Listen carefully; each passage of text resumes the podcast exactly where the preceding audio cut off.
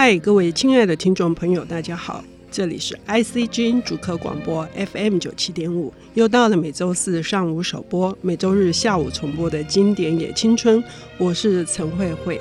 在阅读文学的作品，呃，我们经常会看到一种描述，叫做新世界和旧世界。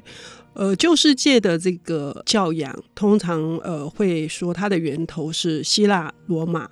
好，尤其是许多小说的创作、戏剧也好，甚至是音乐。它的源头是希腊罗马神话，那究竟这是一个怎样的一个呃文明的一个状态？那为什么它的影响会这么深远？我们今天邀请到的领读人是广场文化的总编辑沈昭明先生。呃，昭明兄他在一人的这个广场出版社哈琢磨甚深。最近我读了他一本，就是谈这个三千年来的这个世界政治史，哈，非常的受用。这样子。的出版社呃，为我们这些文学的听众读者补了非常多的课哈，所以呢，呃，张明兄，你今天要谈的这本书是什么？呃，今天要谈的是罗马帝国的崛起。嗯。呃，通常我们会讲比较耳熟能详的是罗马帝国的衰亡，哈。可是那个衰亡史是几乎是念世界史必读的。那这个崛起是在指哪一个阶段？那它为什么这么重要？需要呃用这么大的一个篇幅？哈，这本书几乎也可以当这个杀人的凶器，这么厚重哈。因为我们的阅读习惯，哈，呃，不得不说有一点点。偏了哈，就是我们一直去读那个 Edward Gibbon 的一七七六年出版的哦，那一年刚好就是美国独立战争爆发那一年，一七七六年的罗马帝国的衰亡。嗯，但是我们没有去读它为什么崛起，这是一个比较可惜的地方了。啊，那这本书之所以能够有机会来这边，但第一个它的条件就是它够经典，第二个它够老。它是公元两百年前出生的波利比亚斯的一部作品，所以离现在够久，值得。而且它因为够经典，所以它值得介绍给现在当今二十一世纪的读者。这样子。哎，波利比乌斯这个作者非常的特别，他是希腊人，对对，他是希腊城邦的，而且他参与了参与了这个罗马共和崛起那么多的征战，他甚至被当成战俘，在战俘营里面，对。他这样的角色来观察，近身的去观察这个罗马帝国的崛起，哈，他看到的是怎样的一个状态？事实上，我也非常好奇，因为我们经常在电影里面看到，比如说什么埃及艳后或者这一些，都是一种比较片面式的东西。我们台湾的读者当然比较熟悉的，可能是希腊文明，哈，希腊哲学、希腊神话这一块，哈，嗯，那对于罗马文明，我们。比较多的是透过，在我说的是一般的哈，我们比较有机会接触到的是好莱坞的电影，好像说《暴君焚城录》，就是那个罗马帝国的第五任皇帝尼禄，或者是埃及艳后哦，他都跟大军阀，从凯撒到安东尼，他都跟大军阀在一起。那当然也有两千年，就是离现在已经也有十九年的《神鬼战士》，罗斯科洛演的那个《神鬼战士》。我们大概都比较透过这种好莱坞式的大片娱乐片去去认识罗马文明，但是罗马文明是一个很特别的。我举个最简单的例子哈，他们的罗马城到处都有神龛，它那个景象就很像我们台湾到处都有土地公庙的那种感觉。他们是一个多神教的社会，他们是一个泛神论的社会哈。那他们的一神教是一直要到了君士坦丁堡，在公元第四世纪，就是三百一十三年的米兰米兰宣言，就是呃承认基督教为合法宗教，然后到了他临死之前定基督教为一神教的时候，才长成后来我们所认知的那个样子。嗯，它有个很特别的地方了哈。那我我想啊，在介绍普利比亚斯这一部作品之前，我先介绍一下他这个人稍微的背景哈，就是说。我们看希腊跟罗马的关系就很像秦国跟齐国的关系，就用春秋战国，因为我们读者对中国历史比较熟悉哦。那个罗马跟希腊的关系就很像春秋战国时代的齐国跟秦国的关系，哦，就是当时比较我有都市化现象的文明比较高度的啦，货币经济的，事实上是在齐国。那秦国是一个农战合一的制度，哈。所有的军功都要从战争中战争中取得哈。那这个相对关系就很像希腊跟罗马的关系，就是希腊是一个呃发达比较早期的，从小亚细亚开始有哲学思考的出现，然后因为它临近爱琴海，所以它海权也很发达。那海权的典型就是雅典哈，然后它也有农战制度的斯巴达这些，所以。我们现在讲希腊文明，希腊文明其实，如果你回到公元前那个时代去看，希腊是一个国际政治，嗯，它大概就是现在的联合国、现在的欧盟，然后他们有一个四年一度的盛会，叫做奥林匹克，就是大家不要打仗了，我们我们来办体育活动，然后用在跑道上论输赢。所以希腊文明是我们现在给它一个统称，其实活在当时的那个叫做国际政治，因为是城邦的，都是一个一个一个的小国嘛，对对对，嗯嗯嗯。那罗马的文明实际上是后起的，那它在很多地方都是跟希腊人学。呃，罗马共和时期有三种人不用缴税，好，当然除了罗马公民不用缴税以外，还有三种人不用缴税，一个是老师，一个是医生，然后一个是占卜。但占卜其实不多了，最主要是是从那个服兵役退伍下来的人可以拿到公民权。那他这个是给非罗马公民的人，因为服役了二十五年之后退下来，所以大概平均差不多四十几岁。他就可以拿到罗马公民权。那罗马公民权的好处就是不用交所得税。当时罗马共和体制里面有这三种人，就是老师、医生跟退伍军人不用缴税。嗯，那我们现在回过来看，罗波利比亚斯活在那个时代，他看到了什么？哈，嗯，他看到的是一个在希腊半岛的西边，一个意大利半岛，然后一个台伯河畔的七个小丘陵组成的一个小城邦。突然在短短的五十年之内，就陆陆续续打败各个强权，从海权的迦太基，然后支配了西地中海，然后到打败了希腊城邦。因为自己波利比亚斯就是战俘，他是骑兵队的长官。他骑兵队的长官，如果我们以现在的比喻的话，大概就是装甲司令，就是他那个他是那个城邦的装甲司令。那当然，他这个战俘其实命运也还不错了哈，那就是请到了罗马人还是很礼遇这样的一个战俘，把他请到了贵族的家庭一起生活，担任那个老师。对对对对对对，对。刚刚那个张明总编提到说，它是台伯河畔七个丘陵的城市嘛，罗马是一个小小的城市。那我们看这个资料知道，这个罗马共和时期，就从古罗马到罗马共和，到它后来发展成一个庞大无比的罗马帝国。哈，这个现在我们要讲的就是罗马共和，可以说是奠定这个罗后来的。罗马帝国的一个最重要的基础，在各项建设上面，因为光是罗马共和是不是就涵盖了现今的大概三十四个国家？罗马共和的版图就是绕着地中海，他们当当时甚至臭屁到说，地中海就是我们家的内海。好，整个环地中海都是从北非到小亚细亚，到伊比利半岛，到希腊君士坦丁堡，整个绕地中海一圈就是罗马帝国的版图。我们现在所讲的欧洲的概念是南北纵轴。嗯，可是罗马文明是绕着地中海，这是两个不同的时期，所以现在我们所说的希腊文明是要以要以西罗马帝国的灭亡这个灰烬为基础，就是说西罗马帝国在四七六年亡了以后，然后有后来有查理曼在公元八百年成立了法兰西帝国，开始欧洲的空间概念变成是南北，嗯，我们说的北欧啊南欧，但是以前在罗马帝国时期是绕着地中海的，除了他们的疆界、他们的国境线以外，就是蛮族。嗯，哦，那刚刚主持人问到说，呃，罗马共和、罗马帝国底下现在的国家大概有多少啊？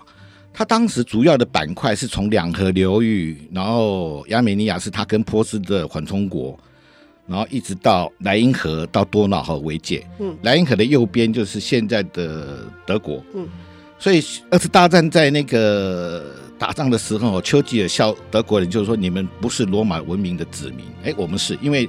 哈德良长城一直拉到了苏格兰，所以丘吉尔是用这一件事情来嘲讽德国人的野蛮。你们是蛮族，哦，你们是罗马文明以外的。但现在全世界研究罗马文明最好的是意大利、法国、英国跟德国，这这都是很有历史传统的国家，他们对罗马文明的研究是很好的。呃，我们还有一个例子可以讲罗马文明，嗯，对于西欧的影响，我待会从拿破仑的加冕开始讲起。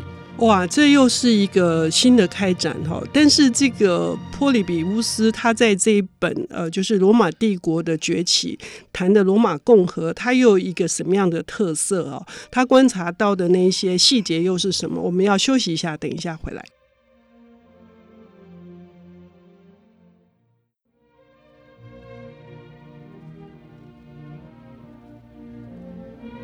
欢迎回到 IC 之音竹科广播 FM 九七点五，现在进行的节目是《经典也青春》，我是陈慧慧。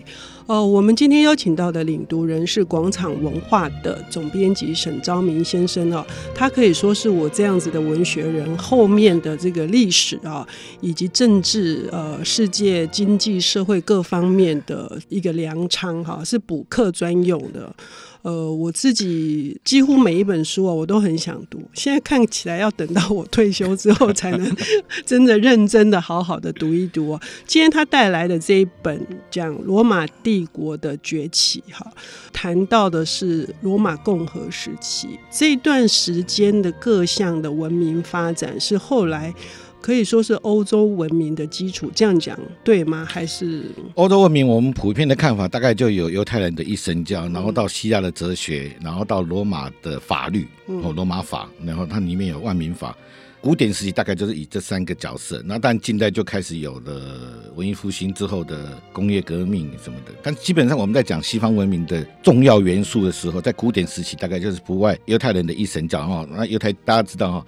从犹太教就长出了天主教，然后天主教后来闹内讧，就出现了基督新教，这是它一脉的发展。然后有希腊的哲学，然后到罗马的罗马法这样子。所以罗马共和到底留给的后世是什么？我们先来看一下，罗马建成于公元前七五三年，哈。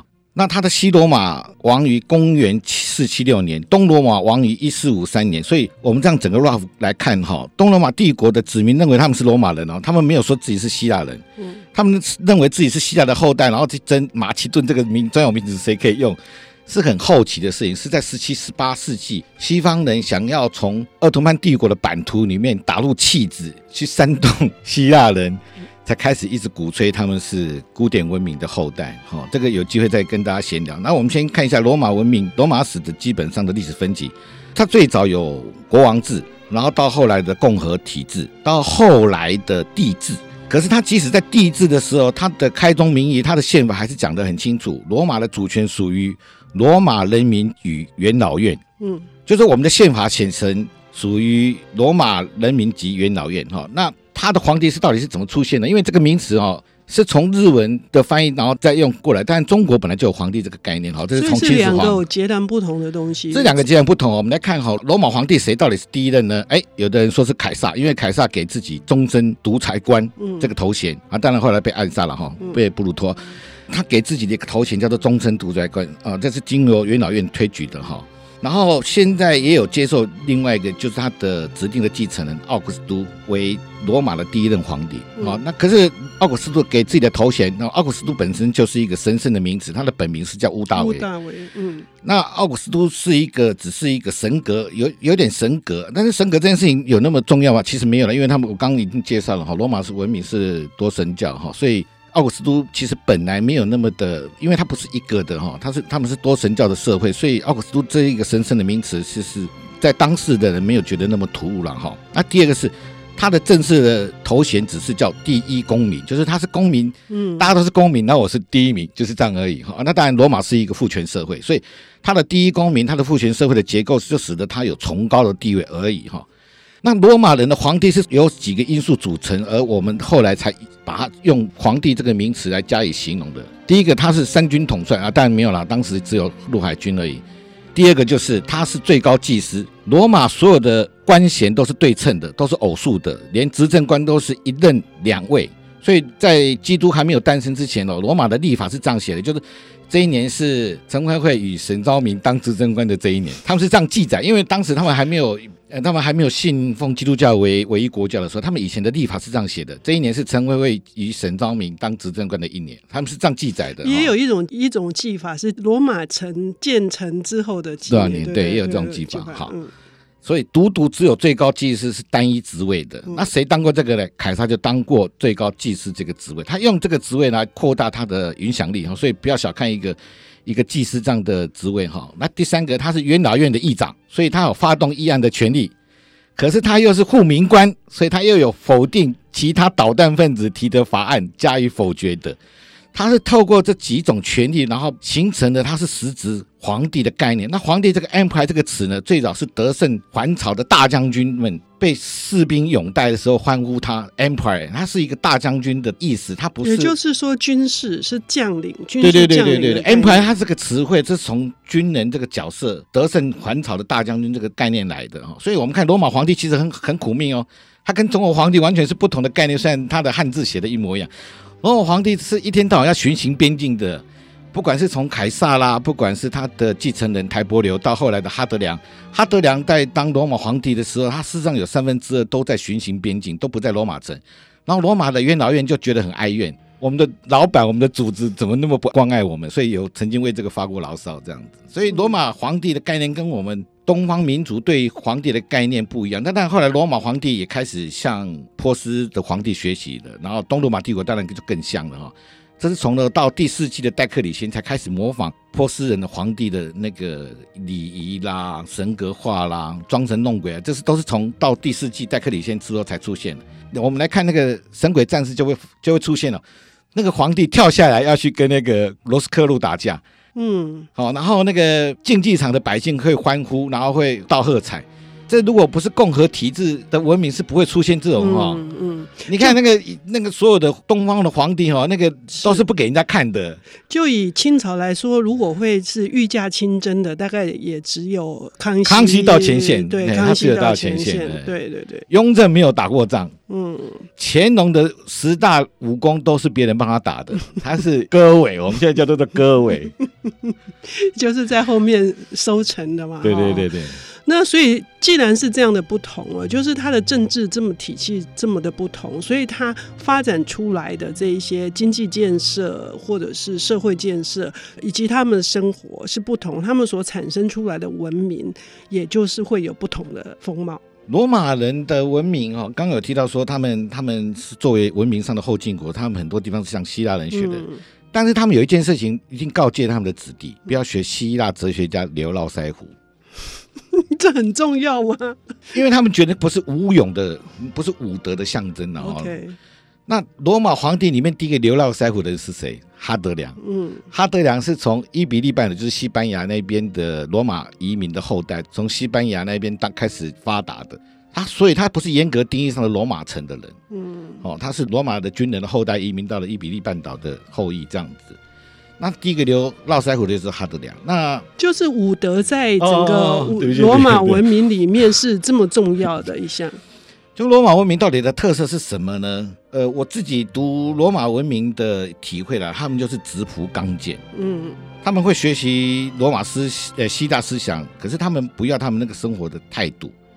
那而且罗马人哈是技术高手、工程高手，他们是逢山开路、遇水架桥。嗯，所以罗马的兵团为什么那么可以用那么少的人？我们看到罗马在统治地中海的时候，他们才用了多少阿兵哥？最高的时候才三十个军团，三十个，他们每个军团才六千多人而已，所以平均不到二十万人。那当然加如果加上辅助兵就是复数，那就是四十万人不到，他们就足以统治环地中海。那个蛮族的人人数之多，吐口水就可以把罗马军团淹死。他们靠的是什么？第一个纪律，第二个是罗马的大道。嗯，相当于现在我们说的高速公路。OK，嗯，嗯，那罗马人当然不会笨啊，哎，你罗马大道开到你们家，那如果蛮族攻进来怎么办？罗马人的气魄是，我们说罗马条条道路通罗马，马其实在罗马的观念是刚好反过来的，是罗马大道通往各个边境。嗯、OK，嗯嗯嗯。所以从这样的这本书是可以完全看到后来这个罗马大帝国它的幅员，呃，甚至是统治了当时世界的百分之二十一的人口。哈，罗马帝国后来的成就，也可以从他们这个等于是说把希腊的那些哲学的一些清谈的东西，变成转化为非常实际的战功。从这样子的角度去思考，可以吗？可以啊，他们是非常务实。的民族，嗯嗯嗯，虽然他们很推崇思想家、哲学家，嗯，也受这样的教育训练，但是他们是更务实的民族。OK，非常感谢呃昭明总编为我们带来这本波利比乌斯他所呃在西元公元前三世纪所记述下来的整个罗马共和以及呃罗马帝国为何会崛起。谢谢招聘总编，谢谢各位，谢谢主持人。